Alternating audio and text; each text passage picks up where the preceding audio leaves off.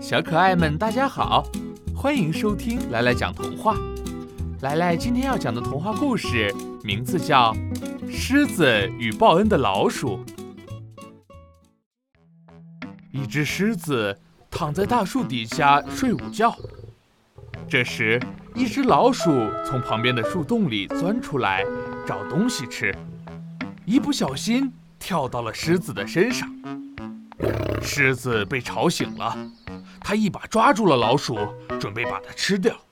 老鼠吓坏了，他对狮子说：“狮子大王，求求你别吃我！只要你不吃我，以后你有了困难，我一定会帮助你的。”狮子看到老鼠可怜的样子，心软了，说：“看你这么小，我就不吃你了。你走吧，别再打搅我睡觉了。”老鼠感激地说。谢谢你，狮子大王，我以后一定会报答你的。狮子笑了笑，不相信这么小的老鼠能帮他什么忙，于是就闭上眼睛继续睡觉了。过了几天，狮子出去找食物，一不小心被猎人抓住了。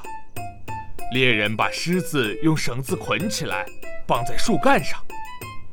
狮子使劲挣扎，可是绳子实在是太结实了，无论狮子怎么用力，都挣脱不开，急得它大声地叫喊了起来。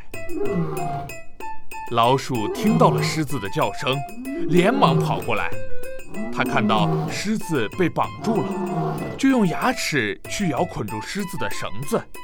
老鼠的牙齿又尖又细。不一会儿就把绳子给咬断了，救了狮子。老鼠对狮子说：“狮子大王，上次我说我会报答你，你不相信，现在你明白了吧？虽然我个子小，但是我也能帮到你的。”狮子相信了老鼠的话，而且从那以后再也不敢小看老鼠了。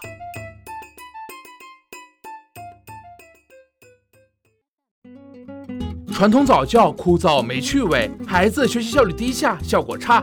火火兔智能多屏早教魔方 P 九，助力孩子学习游戏两不误。独创多屏拼接交互技术，让早教内容就像搭积木一样益智有趣。边玩游戏边学习，智力开发找 P 九。